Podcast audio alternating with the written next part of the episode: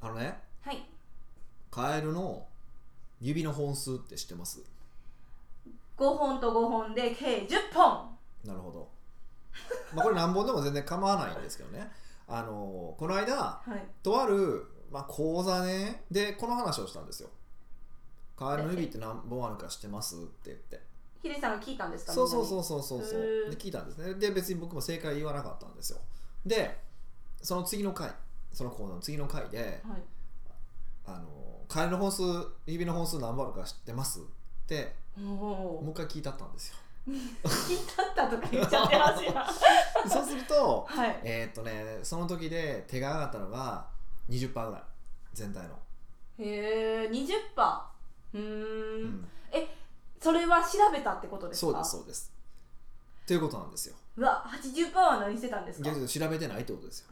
これだけだから Google とかですぐ検索すれば答えが出てくる時代でさえあのでそし本数調べてこなかったんですよね。でもあれでしょ？ヒデさんが調べてきてくださいねって言ってないでしょ？言わないですよ。はい。そそこなんですほんで面白いんですけどその 20%, 対20のうちの大半の人がやっぱりだからほぼねその20%ってはい。講座に来てた人のあの稼いでる人から上から20%なんですよ。ほぼ。これやっぱ面白いなと思ったのが。悔しい。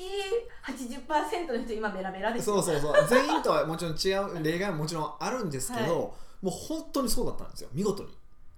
もう本当面白いなと思って。すぐ調べた方がいい？いやほんでまあ結局ねあのまあ私の講座は基本、はい。携帯とか開けない講座なので開いてダメでっていう、はい。ねももう電源消せっていう講座なので、まあ、みんな電源消してるわけですよ。でもそれでもちゃんとやっぱカエルの指の本数ってメモっといてはい。ちゃんと検索してる人はしてるししてない人はしてないかったっていう話なんですね。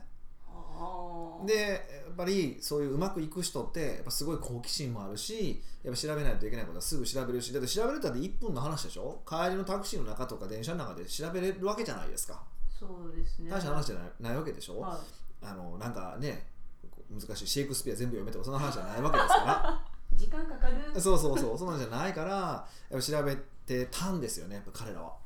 うーん。でそれを見ててあーやっぱこういうのなんだなと。はあ。絶対私80%で調べとったらよかったって思うタイプや思う。タイプですよね。わかるわかる。来週も初めそれ聞かれてから答えられへんからこいつやばいって思いますよね。確かにねへえ、なんでそういう質問をしたんですか？いやまさにそあの一回実験しようと思ったんですよ。調べてくるかなと思って。嫌がらせですよね めっちゃ試されていつなんかめっちゃ緊張するじゃないですかこれから今後講座を受ける時いやだかられたら。別にだからといってじゃあだからといってカエルの指の本数を調べたからといって成功するって話はしないですからね。そうですねあくまでもなんとなくの相関,、相関関係はありました。傾向はありましたっていうことをお話ししてるだけなので、まあ、少なくとも重要なのはやっぱり好奇心を持ってなんかこうわからないことがあったらすぐ調べる癖をつけるっていうのはすごく大事だなと。で逆にそういうタイプの人が成功してるんだなっていうことなのでじゃあそういう癖をつけていかないといけないよねっていうのは、うん。やっぱ結構そその時もねとうとうと語ったんですよ。みんなに。もうみんな響いてましたか？どうなんでしょうね。でも顔でわかるじゃないですか、き的にはねああなるほど。ってまあみんなでもねその時は分かったような顔するんですよまたね。あの。え今す今すごいえ？敵作ってるみいやいたいなその時は分かった顔って何よみたいな。だってそうじゃないですか。いや僕はもう今回この講座で変わります。もう頑張りますっていうくせにもう4日後には何も実行しないやつもいてるじゃないですか。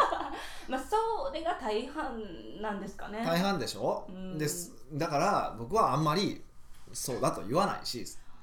あれはどうやったら治るんですかね？え直そうと思わないと治らないですよ。治そうって思ってますって言ってる時点でもう治す気ないんですかね？いやそういうことはないと思いますけど多分少なくともその時は本気のつもりなんですよね。うん。本気ではなくて本気のつもりなんですよね。えつもりを本気にするにはどうしたらいいんですか？えっとねあのー仕組みにすることです。えし仕組み？仕組み。し仕組仕組み。あ仕組み？システム。あ要はあのそれは何かっていうとモチベーションがガーンって上がった状態なわけじゃないですか。変わるぞーって言うですよね。変わるぞーって言って、テンション上がって、はい来いみたいな。そうそうでダイエットでもそうじゃないですか、まあ、英語の勉強でもそうじゃないですか。やるぞ今年はもう2017年に入ったしやるぞみたいなね、はい。こう決意をバッてして、まあ、2000今まあ16年やけど来年だってね例えば17年になってするぞうんって決意するからうまくいかないんですようん、決意すること大事なのに決意したらうまくいかへんってすごいなんかこう矛盾。だってすんごいそのそこでパワーがうわーってモチベーション上がってるわけでしょ、はい。もう翌朝寝たらもう下がってるわけでしょ？つまりそれをキープするように仕組みするってことですか？ダメです。ダメです。だっていやモチベーションってはい。感情でしょ？そうですモチベーションって感情でしょ？これ分かりますよね、はい。もう一個で聞きますね。好きと嫌いって感情でしょ？いそうですね。じゃあ今ちょっと今嫌いな人をパッと思い浮かべてくださいよ。めっちゃキラキラキランって思い浮かべなんか誰か一人一人でいいから。はい。その人のこと好きになってくださ？うんうん努力します。無理でしょ？要するに無理だってことでしょ？うん。無理なんですよ。つまり感情って自分の意思では変えられないから感情なんですよ。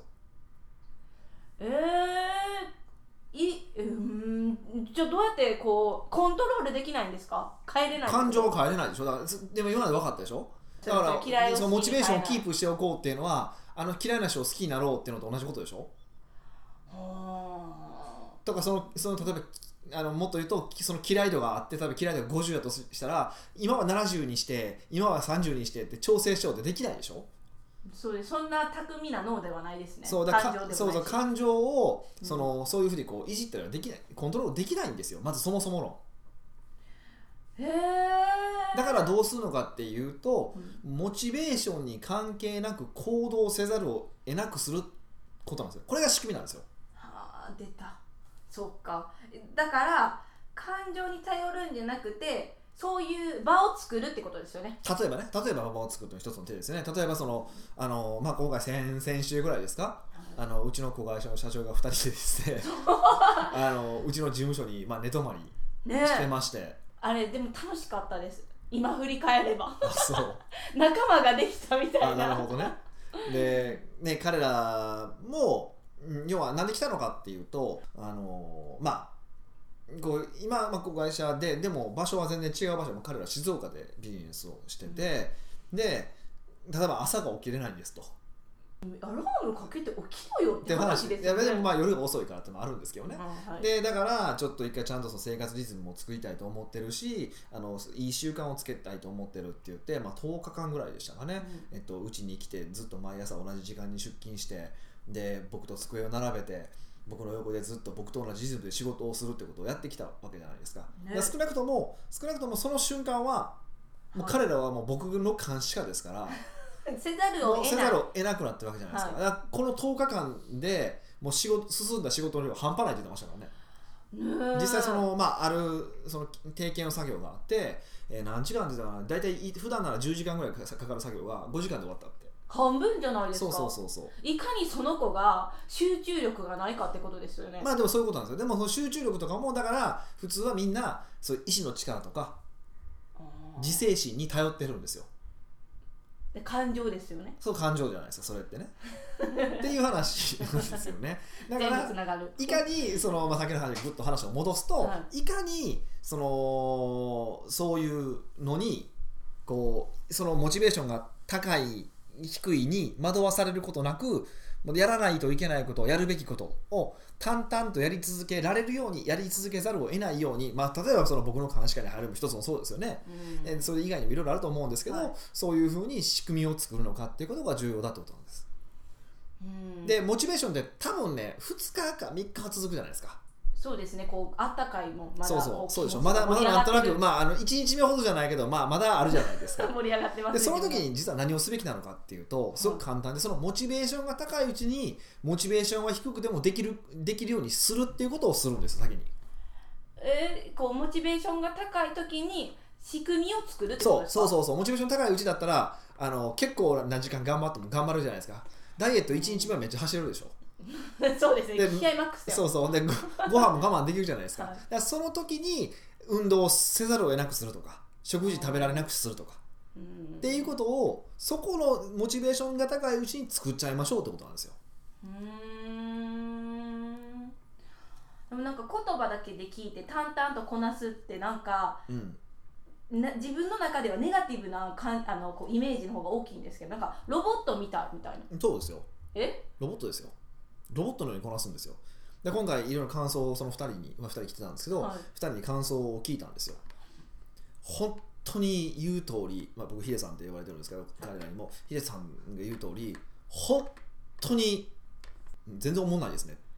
え？どういうこと？おもんない？え仕事が？要要はえ仕事自体はまあ面白い面白くないじゃなくてもうその生活自体が要はもう朝来てあのタスクリスト出してもう機械のように50分1セット仕事して、はい。その何セットかやって昼飯食って昼寝してで、まあ、仕事したりとか、まあ、習い事行ったりとか。うん、彼らも仕事してましたけど、はい。っていうことをただひたすら続けたわけですよこの10日間。10日間。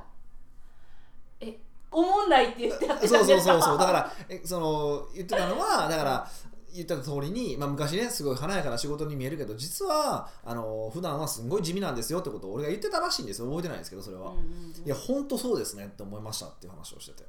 なんか感想だけ聞くとめっちゃなんかできる子たちみたいなイメージなんですうんでけど、も、うん、それはしないよそれはしないよ へええそれにこう面白みをつけたいとかは思わないんですかヒデさんは？どうやって面白みつけるんですか？いやだからそれを開け開拓してくださいよいや無理ですよそんなうわーなんかだって普段毎日淡々とメルマガ書くこと自体が面白いって面白くないんですそんなもん。えヒデさんは自分のメグマママが面白くないんですか？内容？ない？あ自分いや内容じゃない？自分のメルマガを読んその自分のメルマガがよう書けたなとか思うし、うん。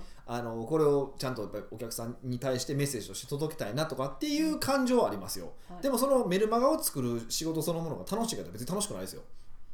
できればやらやらなくて済むならやりたくないですよ。でもやっている。そうそう。なぜ？そうそう。それは、えっと、お客さんと関係をずっとこう長く継続するためには絶対必要だからですよ。ただそれだけで？そうそうそうそうそう。シンプルにそういうことです。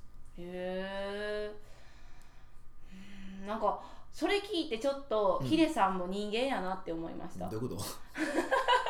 えなんかこう嫌な仕事でもあっていうかなんかやりたいことだけやっているっていうイメージやのに、うん。私ですら。はいはいはいはい。でもこのま近くにいる。そう。いやほんまはやりたくない仕事でもやってるんやなって思いました。いや本当に100%やりたい仕事だけやるってことはまず不可能ですよね。そうなんですか？てか俺やりたくないしえそのやりたい仕事だけやれって言ったら俺仕事してないよあのんびりくらのんびりするのもいやのんびりでどっかか毎日遊んでるよなんかして俺。うーんそうですね、うん。そその方が楽しいもん。えーでも仕事してる姿も楽しそうじゃないですか。なんか人前で喋ってたり、うん。なんかお客さんの悩みを解決してる時って楽しそうじゃないあもちろんさその瞬間瞬間はすっごい楽しいですよ。はい。楽しいしやっぱりそっちの方に生きがいを感じるしだからそのでも刹那的に楽しいのはやっぱ遊ぶ方じゃないですか。うんで人ってやっぱ刹那刹那的に楽しい方を選ぶでしょ？後で後悔するのは別として。はうん。でだから僕自身もそこはすごくあるんですよね。いうーん。でもやれてるのはそのやらなきゃいけない目的が明確やからかですか？で、まあ、それでいくとあの、まあ、一個はそうやってやらざるを得ない仕組みを作ったっていうのが一つはい。でもう一つはもうそれがあのでそこでまたそのさっきのその自制心とかモチベーションの話になってくるんですけどやっぱ自制心でだんだん鍛えられてくるんですよね。へえ。そうすると、うんだんだんある程度我慢が効くようになってくるんですよ。うん。だから今は例えばそのメルマガを書くっていうのは、割とそのもう仕組みでやってるっていうよりは毎朝ただやるっていう習慣になってるんですよ。はい。要はもう歯を磨くのと同じで歯を磨かなかったら気持ち悪いじゃないですか。でしょ？そうそうそう。の感じでやってるだけなんですよ。へえもう習慣になっちゃってるだけです。うん。そのね習慣化するためにうん。何、何何ヶ月ぐらいかかったんですか？もうそれはずっといいこと聞いてくれました。だ あのねはい。習慣化するのにどれぐらい日数必要なのかって、まあ、諸説あるんですけどよくね自己啓発の世界では21日間続けましょうっていうのをよく聞くんですよ。21日間ってなんでな3週間ぐらいですか？3週間ぐらい。は聞いたことないですか？いうーんあんま見がほんまにこの業界をのに全然勉強してないよね いやまあ全然いいんですけどね。全然いいんですけど。えそう21なんですか？7日じゃなくて？うんなるなんか21日。結構あのな多分ねだから、まあ、これ聞いてない人に対してね、はい。でまあセミナーに来てる人たちに対して聞くと21日って答える人結構いてるんですけどこれ間違いです。嘘です。嘘嘘。嘘？あのちょっとした簡単なことであれば確かにそうなんですけどやっぱある程度我々がやることって複雑なことであったりとかやっぱ大変なこと例えばメルマガリッツとか結構大変じゃないですか、うん。大変なことだったりするんですよ。でそういうものってのは大体66日かかるって言われてます倍？2倍？3倍？3倍？3倍までいかないですね。2倍強ぐらいですかね。66日ってえ半年？2ヶ月ちょいですね。あ。なんで半年やねん。全然計算できない。2ヶ月ちょい？そうそう。大体66日っていうふうに言われててこれはちゃんとした論文があるんですよ。へでえあってあのそういうふうに言われてるんですよ。で21日は結構迷信だと迷信ですね。はっきり言ってでだからだからいかに66日続けるか、まあ、66日っていうのはちょっとあれなんで僕はだから90日続けることを前提にどうやって続けるかなって考えますいつも。うー。ん。えちょっと21日ってなんでじゃあそんなにいっぱい出てるんですか？む嘘なのに。いやだからあのー結構ねそういうの多いんですよ。あのー多分特にまあ我々のようなこのしゃべり話しゃべり業教え業の人間って、はい。どこかでその勉強いっぱいしてるんですよね、うん。でその時にあのーバカなセミナー講師はそこで聞いたことをさも自分の話のようにしゃべるやつがいっぱいいてるんですよ。ババカがいっぱい。そういうパクリ パクリバカがいっぱい。いでね、あのそこでそれを聞いてそのまま喋っとるんですよあいつら。で本当ならそういうの、まあ、情報は当然ね、まあ、そういうとこから情報を仕入れるのは僕悪いとは言わないですよ。当然それは僕もやってるから。はい、勉強しに行ったりとか。そうそう。それは大事なんですけどじゃなくてじゃあその情報の元って何なのってちゃんと辿っていっていかないとはい。あのね嘘なことって結構あるんですよ。だから僕習慣化に関してはちゃんとこれ論文めっちゃ当たってはい、あの探したんですよそんなんしてるんですね。しますよ。だって お客さんとかに対しはい。て何かメッセージを伝えるってことは正しいことを伝えないといけないわけですよね。うん。だからそれはあのちゃんとやらないと。うーん。えじゃあみんな嘘やと思って言ってるんですか？言ってないです言ってない。だから習ったことをさももうそうやと思い込んでるから。あ疑う余地なく言っちゃうそうだからそれをだから調べないといけないっていうことを疑問すらかさんでないんですよ。へえって言ってるんですよ。うん。で、えっと例えばえっ、とそうですね、まあ、我々の世界で一番有名なのは、えーマーケティングとはセールスを不要にすることである。マーケティングとはセールスを不要にすること。えセールス資品でうんそうそうそうそうそういうことっていうのを、はい。おえードラッカーが言っているっていうふうにうん。言ってます。っていうふうに言う人がいっぱいいてます。でだからドラッカーが言ってるからそうやって思い込んでる。いやそれはいいんですよ。でそこまではまあいいんですよ。でうん。でそれはいいんですけど、はい僕が読む限り僕が読む限りドラッカーがそれを言ってることは一切ないんですよ。えー、どういうこと？じゃあ誰が言ったのそれえっとみたいなで、えっとね、ドラッカーはこういうふうには言ってるんですよね。えっと、なんか、マーケティングとは、お客さんのことをよく知って、よく理解して知って、えー一人でに商品を売れてしまうようにすること、みたいなことは言ってるんですよ。ちょっとあの、ああちょっとニュアンス違うあのまあ、ちょっと適切ではないんですけど、まあ、はいこういう言葉で言ってるんですよ。はいでこれはあのドラッカーのマネジメントって本の中で一節として存在するんですよ。そういう言葉として言ってるんですね。もうちょっとあの言葉細かいですけど、まあ、そういうニュアンスで言ってるんですよ。まあ、確かにニュアンスとしてセールスを不要にすることじゃないですか。うんでもセールスで不要を不要にすることとは言ってないんですよ。そうですねお客さんとの関係作ってみたいなそうそうとか、まあ、その条件があるんですねお客さんをよく知ってっていうような話が書いてあるだけなんですよ。うんそれをまあ一言でまとめるとセールスを不要にすることなのかもしれないけどもドラッカーが言いましたとは言ってはいけないはずなんですよ。でもしかしたら僕が気づいてないところでどっかに書いてあるかもしれませんよ。かもしれないですけど言ってないんですよ。うんででここはまた重要で実はでもセールスを不要にすることって言ってる人が別にいてるんですよ。えいやドラッカーじゃななくて。ってことです、はい。コトラーフィリップ・コトラーっていう人は実はそれ言ってるんですよ。うん、じゃあドラッカーの言葉じゃなくてコトラの言葉やって言ったら正解。そう。で誰かが多分勘違いしてドラッカー。ドラッカーって言ったのをそのままパクって、まあ、僕誰か分かってるんですけどそれ聞いてたら怖いじゃないですか。いや別にいいんですよ。でその人が言ってたのを、まあ、その人まあまあ割と業界では権威の方なんです。え？でその権威の方が言ってたのをうんそのまま聞いてもしかしたらその人がほんまにドラッカーが見つけたかもしれませんよ。そうだったら僕は僕が間違ってますけど、うんでもおそらくなんですけど、はい。多分その方は海外からその情報を引っ張ってきてると思うんですよ。うん。でそのドラッカーはセールスを不要にすることだって言ってるっていうふうに言ったもんだからそれをみんなブワーってみんな言ってるからみんなドラッカーが言ってドラッカーが言ってドラッカーが言ってドラッカーが言ってって言って言ってるんですよ。うん絶対言ってないからね、まあ、今のところまあ僕があもしだから読んでてもしドラッカーが読んでってそのセールス不要にすることだって言ってるっていう一節があるんであればどの本の何ページのの何行目に書いてます。ぜひ教えてほしいんですよ僕。ずっと僕探してるんですだから一応僕その人のこと好きだしあのその人も多分だからだ勘違いかなんかで言ってるんだと思うんですけど、うんうんあのだから本当であれば信じてあげたいんですけど僕として今のところ信じられてないです。そこに関しては。え直接聞いたらいいじゃないですか？あそういう関係柄でもいやまあ聞くことは聞けるんですけどね。はでもまあまあいちいちじゃそのことだけでいちいち連絡する話でもないわけやん。いやらしいわ。らしいやんか。だからちょっとあのもしあのドラッカーの本でそれ載ってたとしたら教えてね。ちょっと教えてほしい、うんもしこれ読んで聞いてる方でいらっしゃったら教えてほしいんですけど、僕が知ってる限りそう言ってるのはコトラなんですよ。ほー。コトラはそのマーケティングマネジメントっていう本の中で言ってます。確実に言ってます。そのまんま。うん。そう言ってます。セールス不要ね。はい、それは絶対言ってます。で、あのーそれは間違いないんですよ。うん。っていうのもあるし、あとまあ、これはまあ、セールス、マーケティングの世界でですけど、えっともう少しまあ古典的な話をすると、はい。あのあれですね、エール大学の話してます？エール大学。名前は知ってもエール大学、うん。あのエール大学であの有名な話でなんか目標をはい立てた人と立てなかった人っていうのがあってほそのえ立てた立てる人と立てない習慣の人がいててうはい。でなんか20年後か30年後かなんかに追跡調査をしたら目標を立て立ててる人は、えっと、社会的に成功していてで、えっと、立てていない人はあんまり成功していなかった。成功率が低かったみたいなうん。調査がエール大学であったうん。っていうのが結構有名な話があるんです。はい。これ自己啓発のセミナーではまあまあよく言われる話なんです。うんうんがそんなものはないです。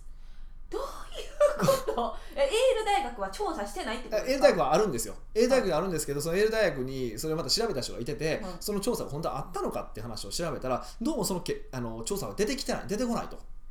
へーじゃあ誰え誰かが作ったってことおそらくですか作った話なんですよ作話なんですよこれ。で多分作話の元も大体分かってるんですよまあ、あの変だろうななんですけどね。で、まあ、他にもいっぱいねその自己啓発系の話でこうまことしやかにささやかれてて嘘の話って結構あるんですよ。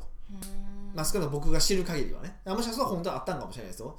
あのないことの証明って難しいので、うん。うんね、でもあのんなんですけどまあこういう話って大体大体まあある有名なあの自己啓発系の人から来てますよねちょっと誰と名前言わんちょっと今言おうかなと思ってこれは言ったらあかんわ。ってやめてほしいと思ってやめますけど外人です外人。はい。でもそれえじゃあその大元になってる言ってる人は嘘はついてないんですか？で分かんないですよそこ。だから意図して嘘をついてるのかついてないのかも分からないしもうおもう強心なんであのもう思い込んでるのかもしれないしもしかするとその人に師匠がいててその師匠が言ってることなのかもしれないしだから僕が知ってるのは少なくともこう源流をたどると少なくともあの人は言ってたなっていうのはそのあるとある外人が言ってるんですけど有名なね自己啓発系で有名な外国人が言ってるんですけど、こいつが言ってたなっていうのは知ってるんですよ少なくとも。はい。でこの上はいてるかどうか知らないです。うーん。だからそれちょっと知らないです。でもそんなに有名人が言っちゃったら信じてしまいますけそうどねなんですだからそういうことなんですよ。え？まあ、そういうことなんです。だからそういうふうにしてみんなあの権威が言ってるから正しいと思い込んではあの正しいと思い思い込んでそれをまた他にばらまくっていう害悪をもたらしとるんやっていう話をしたかったんですよ僕は。い、でも絶対信じちゃうもんどうしたらいいんですか？だって言ってるもん。自分が信じてる人が。うんいやまあそれでもまあ単単純に成功するって目的から考えればねはい。別にまあそれを信じるのも結構ですよ。あーいいなんせ自己生産啓まあ発やつ、そうそう自分が成長できればいいんでしょうけど、うん。いいんですけど少なくともこのちょっとこの音声聞かれてる方に関して言うと、は教え業の方たくさんいらっしゃるんでちょっとそこは気をつけた方がいいよってことは僕は言いたいんですよ。そこを言いたいことは。うーん。え気をつけるってことは自粛確認をきちんと自分でしなさいってことそうですか？そうちゃんと事実なのか事実じゃないのかちゃんと調べろよってことなんですよ。でそれを誰かから聞いた話をそのまま喋るってもうアホかと。何の仕事をしとんのお前はというやつがいっぱいいてるので気をつけてくださいっていういやことなんか耳痛い話なんじゃないですか今日。いやわかんないですそれは。えだってほぼそういうだから事実検証っていうんですか、うんそういうのしない。ね。あ確認、うんうん。しないでしょ。なんでしないんですか？むしろ僕はしない人の理由しない人の理由が分かんないですね。えだって言ってるねんもんって思う。そうでしょ？言ってるから正しいんですか？っていう話なんですよ。うん。正し正しいんですか？って。いやだから師匠に対して、えー、とその黒いものでももう白って言われたら白ガラスも白いって言われたら白って思うことは正しいんですけどでもそれを他の人に教える時にもその白黒いものを白と教えるのは間違ってますよね。えじゃあそこのなんかかえそそれはなんか矛盾してるじゃないですか？全自分は全然しない全然しない。えなんでですか？だから師匠。自分自分がその師匠に対して言われたことに関してはそうやって信じるのはず絶対だし当然だと思うんです。当然なんですけど、はでも今度その知識を人に伝えようと思う場合は正しい知識を伝えないといけないですよね。間違った知識を伝えてはいけないですよね。うん。っていう話なんです。シンプルに。えじゃあそねその人が信じとって、うん事実確認して OK やったらその知識はいいけど本 OK じゃなかったらそれは嘘になるから事実確認するってことですか？そうですよ。だからえそんなんなんかすることいっぱいあるじゃないですか。それでなくとも日々生ききることにすごい一生懸命やのにうん。なんでそんなしんどいわみいたいな。や少なくともお客さんに何かを伝えるってことはそれだけの責任があるってことですよ。うん。本来なのにそれを軽々しくあの知ったかぶりで喋るやつはもうほ僕ほんま許せないんですよ。俺一つ名前実名ってほんま潰したぐらいですもん。いや怖っ。マジで。え怖いわ。こいつはこう言ってました。俺細かい細かいからね。そこで覚えてそういうるんですよ。ところはそうそう。めっちゃ記憶力いいですよ、ね、そう。そうそうこいつこういうこと言ってた。はいこいつ嘘つきってこれ全部思ってますよ。えー、うん。えじゃあ、はい。もし自分の市長がこれは A でやるっていう結論を言ってて自分もそうやって思うことは OK、はい。でもそれを誰かに伝える時は事実検証してもし B っていうのだったとするじゃないで B すか。って結論になったってことですね。ははい、えじゃあそのお客さんに伝える時はこの事実があって僕は A と信じてるけどほんまは B やでってことですって言えってことですいいやか事実が変わることはないでしょだって今のその例えばそのエール大学の話なんかだと、はい。えっと目標を立てない立てるのは大事だってことはかっていう結果は変わらないわけでしょ？でもそれを例え話として嘘をついてるわけじゃないですか。そんなものないことを言ってるわけじゃないですか。でマーケティングがセールスを不要にすることも事実は事実じゃないですか。でもそれはドラッカーが言ってないドラッカーが言ってるかのように言ってるってことが間違ってるわけでしょ？そこにそこを問題視してるだけなのでうん。ほとんどの場合その黒いものをしろって言う言ったらしろって信じろって言うけど、うん。ほとんどの場合そういうことはないからねそれからその心づもりで付き合いって言ってるだけであって、うんうん。と言って人に教える時に嘘を教えるってのはおかしいよねってことです。まあ、でもみんなは嘘って思ってないからこそだからだから立ち悪いんですよ。それをしゃあないって取るのか、はい。そうじゃなくてあそれは危ないなと思ってちゃんとなんかそういう話が出てきたら事実関係を調べたりとかして源流はどこなのかまで探ろうって思う人なのかによってその能力違うよねって話なんですよこれで冒頭のカエルの話に戻るんですよ。うーん。もうなんか一言で細かって思ったんですけど。細かいですよ。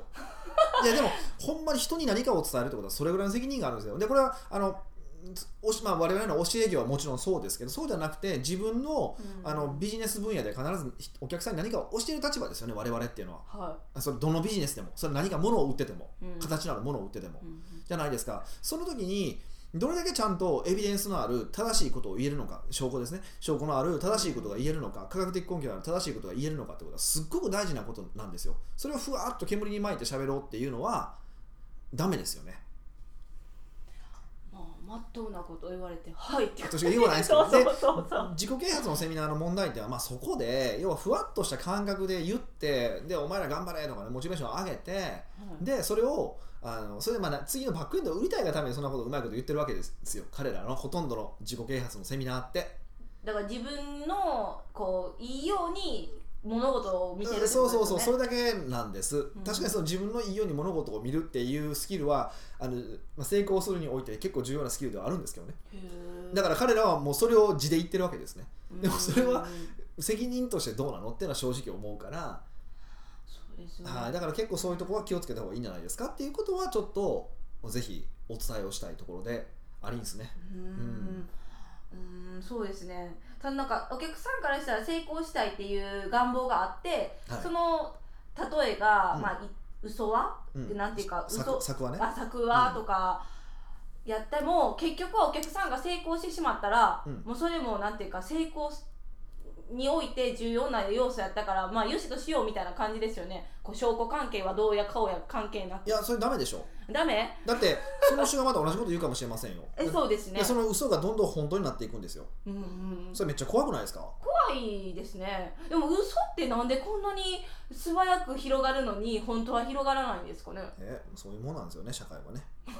めっちゃあっさりなんか言われた。そうですか。そうそう。正しいことを言ったらねうまく成功できるっていうこともないからね。だから嘘を織り交ぜるのも一つの手かもしれませんけどまあそこはねちょっとねあの考えんとあかんよねっていうことをちょっと僕は言いたいです。少なくとも僕は教え業として。でこれを聞いてる方はまあ何かをね伝える側の方なので必ず商売をしてるってことはね。そこでそういうのでもいやそれでも目的達成できるからいいやんっていう考え方でビジネスをするのかいややっぱりお客さんには正しいことを伝えないといけないよねっていう倫理観を持って仕事をするのか。うんそれはうん。まあ自分で選んでよ。で僕はあのそういう人は来ていらんよって思ってるだけですああどうしようこれなんかもうお客さんバーって減ったら。で減らないです減らないです。絶対 減らない。みんなそういうの分かってる方なんです、そうですよね、うん。でうん。で少なくともでもとはいえね僕自身もそういうことやってしまってることはありえると思うんです。お生きるどうしたんですか？だって気づかずに言ってしまってることはありえるわけじゃないですか、はい。だからそれはありえると思うんですけどでもそれをそれが危ないかもって思ってる人と思ってない人ではもう全然違うじゃないですか、そうですね。そういうことなんです。だから、うん。あの自分が嘘を伝えてるかもしれないってことを絶えずやっぱり意識してるってことはうん。意識は絶対してほしいなっていうことをあのちょっとお伝えしたいです。っていうことなんです、はもう今日今回なんか前半戦がもう後半戦みたいな感じやから、もうこれでカエルの足からねえらい話になりましたけども、はい。まあそろそろ行きましょうか。はい。北岡秀樹の奥越えポッドキャスト。奥越えポッドキャストは仕事だけじゃない。人生を味わい尽くしたい社長を応援します改めまして北岡です。ミカです。はい、今日はニックネーム、うん世界のおしゃれ親父日本代表 U29 さんからです。アンダー29って呼んだらええんちゃうかな多分。まあどっちでもいいですけどね。大文字 U やのにアンダー？多分アンダーとかって意味ですよね。そうそうですね。日本代表とかでいくとあんまりよう分かってない。僕もあんまりこれ多分サッカーとかでよく使うやつですからあんまちょっとこの辺の質問はやめてほしいんですけど。はい行きましょう、北岡さん美香さん、こんにちは。いつもお世話になっています。どうもそしてポッドキャスト100回配信おめでとうございます。ああ結構、まあこれ結構前にいただいた。前にいただいた月ぐらい前にいただいた質問ですね。まあまあいいです。はい。はい。先日の訳ありトップ10拝聴させていただきました、100回記念のやつですね。はいはいはいレオンを参考にしながら、うん。この秋のファッションを楽しんでいます。ああ素晴らしいですね。もうなんかためになってよかったなって。秋のファッション楽しんでいきましょう。僕も今日もねお乳の白のジャケットを着ておりますので、はい。髪の毛の方が印象的ですけど、あ今日ね。ちょっと着たとこやから、めっちゃ短いんちゃうみたいな。は全然いいですよ。はい。はい。質問です。はい。僕は今手帳を探しています。ほ以前北岡さんは、うん。ウィークリーバーチカルのタイプの手帳しか考えられないとおっしゃっていました、ううん私の会社は10月が決算で、うん。11月から新しい1年が始まります。なるほど。来期から会社の決算期に合わせた手帳にしようと考えています、うん。最近2017年仕様の手帳が出回り始めていますが、うん。1月や4月初めのものばかりで11月初めの手帳などどこを探してもありません。そうでしょうね。かっこそりゃそうだって 自分でもおっしゃってますよ、はい。こんな僕におすすめの手帳はありますでしょうか？また北岡流手帳の選び方と使い方を教えていただけると幸いです。なるほど。あのーまあこれおっしゃってる通りあのー僕はそのウィークリーのバーチカルタイプはい、一択だと。うん、そう経営者はそれ以外は使うなと。はい。それ以外を使うやつは貸すだと。そこまで貸すまで。はいもううちのチリとなった方がいいっていうようなことを言ったとか言わないとかって話はあるんですけど、はい。あのまあ、そう考えてるんですね。うん、であのスマホでやってますみたいな人いてるんですけどスケジュールス管理。ケジュール管理を。はい。それはね僕必ず言う言葉があるんですよ。お前は奴隷かって言うんですよね。え携帯のってことですか？携帯のスマホあスマホでね。はい。スマホでスケジュール管理するってことは誰かに見られることを前提にやってるでしょ。どういうことですか？共共有できるじゃないですか。共有するためにやってることが多いんですよ。えそれってあれですか？結構メジャーな Google のカレンダダーとかでもそうですけど、まあ、はい Google カレンダーの方が多いと思うんですけど、誰かに見られることを前提に作ってやってるんですよね。はい。でそうするとそれはだってなんでお己のそのスケジュールを全部誰かに見てもらわないといけないんだと。それを開示しないといけないんだっていうのはちょっと僕は仕事誰かの他の人の奴隷になってませんかっていうことはちょっと僕が言いたいことなんですねまず。で逆にいやそうじゃなくて自分だけで管理してるよっていうふうにおっしゃる方がいてるんですけど、はい。その場合この小さなスマホの画面で例えば1週間どんな感じになってるのかとか1ヶ月どんな感じになってるのかでパッて見れますかって見れないんですよへえだから荷物を持ちたくないから携帯って言ってるんですけど手帳ぐらい持てよっていうのは僕の個人的な意見としてはあるんですね。うんうんうんあの少なくともある程度、えー、と最前線に立って働いてる社長に関しては。うんはい。そうじゃなくてもうほとんどなんていうのかなもう管理の仕事しかしてないよみたいなねもうマネジメントしかしてないよみたいな社長さんだったら別にその何？もう要はそのねマネジメントのする人と話をするね、ミーティングのタイミングだけ見れればいいだけわけだから、はい。それだったら別にいいんですけどね、うんうんそのスマホでもいいんですけど、ですけど第一線でバリバリ戦ってるような社長さん、実務もやってるような社長さんに関しては、僕はビークリーバーチカル以外を使ってる人の気が知れないんですね。うん気が知れない？それは何？それが見やすいからってそう絵ですか？的要は絵絵として自分がどこが働いていてどこを休んでるのかとかが見えるとかも含めてね。あと一覧性があるとかっていうことも考えて、はい。あのやっぱそれが大事だなと思います。あちなみにウィークリーバーチカルっていうのは、えっと、こう手帳を開いて縦に月火水木金土日ってこうあの時間軸で、はい。縦にね朝のまあ5時えーな5時と6時から6時で11時から11時までのこう時間軸でああるやつですよね。るやつですねはい。そうするとそこ囲めば例えば、えっと20日のはい。やっぱ10時からあー12時って囲めばそこがあここ仕事なんだなとか分かるじゃないですか。ここアップなんだなとかうん。分かるじゃないですか。はだから人間ってやっぱバカなので持っちゃけど判断できなくてやっぱ絵で判断する方がいいんですよね。いまあてか視覚的やから分かりやすいっていうのもありますよね。そうそうそうそうだからそれでいくとね僕ねウィークリーバーチカル以外を使ってる人の気が正直知れないんですよ。なんでなのなと思うんですよね。うーん。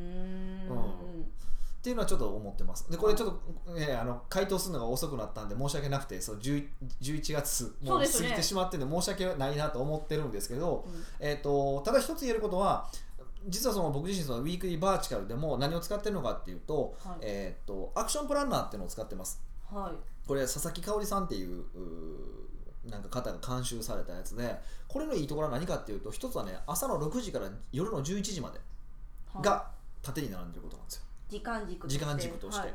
これ結構やっぱり長いんですね。やっぱり多いのは8時からとか8時からえー9時までしかなかったりとかするんですよお前深夜遊ばへんのかって話でしょ。いやだから遊びの時間はもうこうプライベプライベートプライベートだってことでしょ。そういうのもおかしくてやっぱり全部一体化しないといけないって、まあ、この辺はね、あのーうちの仕事術の、はい。あのーコンテンツを買っていただいて聞いていただく方がいいかな。細かい話をね聞いていただいた方が絶対いいと思うんですけど、はい。まあそういうことなんです。うん。でなのででかつあと土日がねはい。どあのほらな7行じゃないですか。月火水木はい。金土日見開きやから。そうするとね開くんですよ。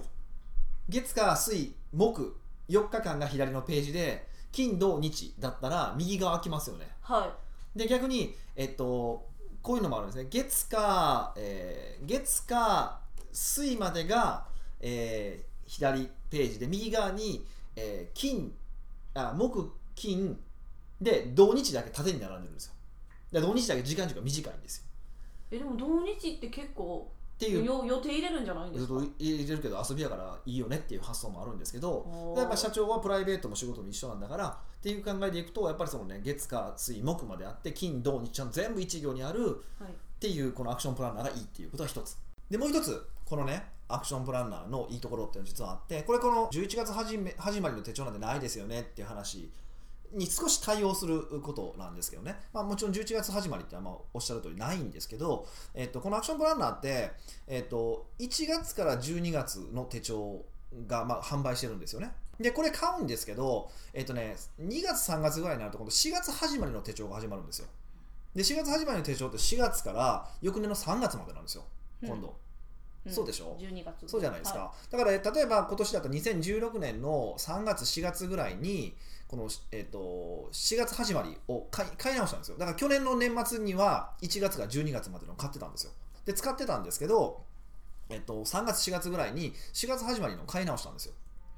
でなんでかっていうとはい。あのー年末に近くなってきたんで11月12月になってきたら翌年の予定で入ってくるじゃないですか。1月2月3月って。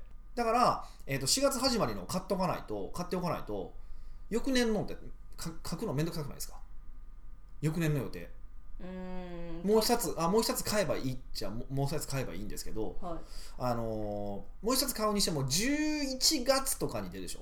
うん。そうするとねもうもうもう遅いんですよ僕らの仕事をしてると。まあ経営者でみんなそうだと思うんですよ。先予定先予定入っていくから。割と先の予定が入るじゃないですか、はい。だからもう初めからあの3月4月ぐらいで、まあ、要は予定あんま書いてない段階でもう新しいのに買い替えてうん12月ぐらいまで使うみたいな感じなんですよ。うんでまたこの、まあ、多分もう11月12月にななってくるとまた新しいアクションプランナーが出るから、はい。えっと、また1月始まりに買っておいてあのや、もう入れ替えるみたいな感じでずっとこうや。新しいのが出た時にどんどんどんどん入れ替えていくみたいな言い方をしてるんですねうち。うーん。そんなことされてたんですね。そうそう。そうすると、はい。まあ、途切れないであの確かに。ずっとあのでほとんど書いていける。ほとんどの場合2冊は持たなくていいんです。それそれをするとうーん。2冊を持たなくてもいい。要は11月12月になったらその翌年のやつを持つっていう手間があるわけじゃないですか、はこれ結構重たいじゃないですか。でもあはいはいはい。でもそれをあの3月までの義時はまあ持つことってなくてよほど先の決まる人があるけど、うんうん。それはあのロングスパンのあのスケジュールもある程度かけるところは欄はあるから、はい。その程度書いておけばいいわけですよ、うーん。っていうふうにして使ってますねあんまり過去の予定とかこんなにしとったんやったっけとか見返さないタイプですか？何を見返すことがあるんですか？いやそんなんえいや分からんけど。えあなんか、えー去年の自分はこので何し何の11月何してたかな？9月とか何してたかあーそれあなんましないですね。なんか税務調査が入って何してたのとか聞かれる可能性はあるから、まあ、はい手帳取ってあるけど、うん。過去を振り返る理由があんまりないから振り返らないですね。まああるとしたらあの講座って何時から何時までやったっけと。だだあー。いや 2, 期二期第2期では11時から多分15時までやったのに第3期になったら突然時間変わったらおかしいじゃないですか、そうですね。そういうチェックはするけどまあそれは別にね困ったらミカ何時やったっけど言えばいいだけやし。えー、なんか過去に何やってたかとか結構見返してるから。何を見返すことがあるか僕は知りたいですね。どういう1ヶ月過ごしとったっけとか。あーおセンチやねなかなかね。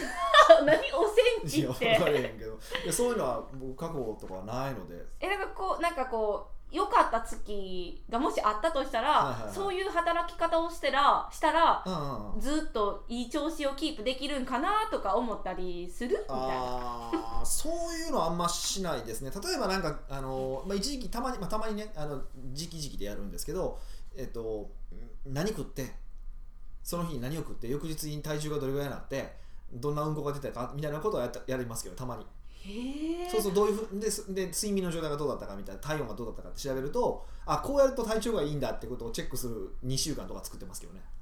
えなんかちょっと手帳の使い方がもうだいぶ違っても うおかしい。いや過去をたどるってだから過去2週間ぐらいやってことは言いたかっただけなんですけど それをせえって話じゃなくて。ああんんまり過去をたどることないですね。まあ置いてますよ。もちろん手帳は全部この本棚に置いてますけど、でもあんま使わないですね。そうか。うん。うーんじゃあアクションプランナーが一番おすすめやでってことですよね。まあそうですね。あとまあもう一個おすすめのものがありましてへえ何ですか？弊社から出ております。秘ああ密基地蛇腹手帳ですね。ジャパラ手帳ね。あの1年間のて、えー予定が全部見渡せるっていうですね、うんうん。すごい便利な。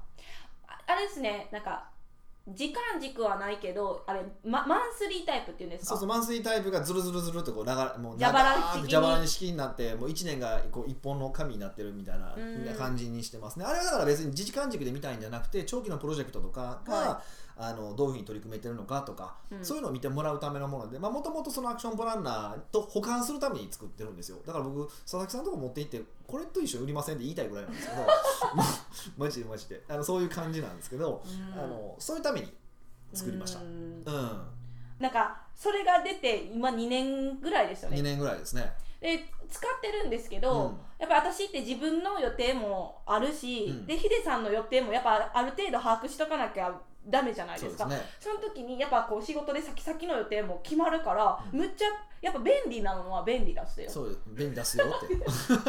そうですね。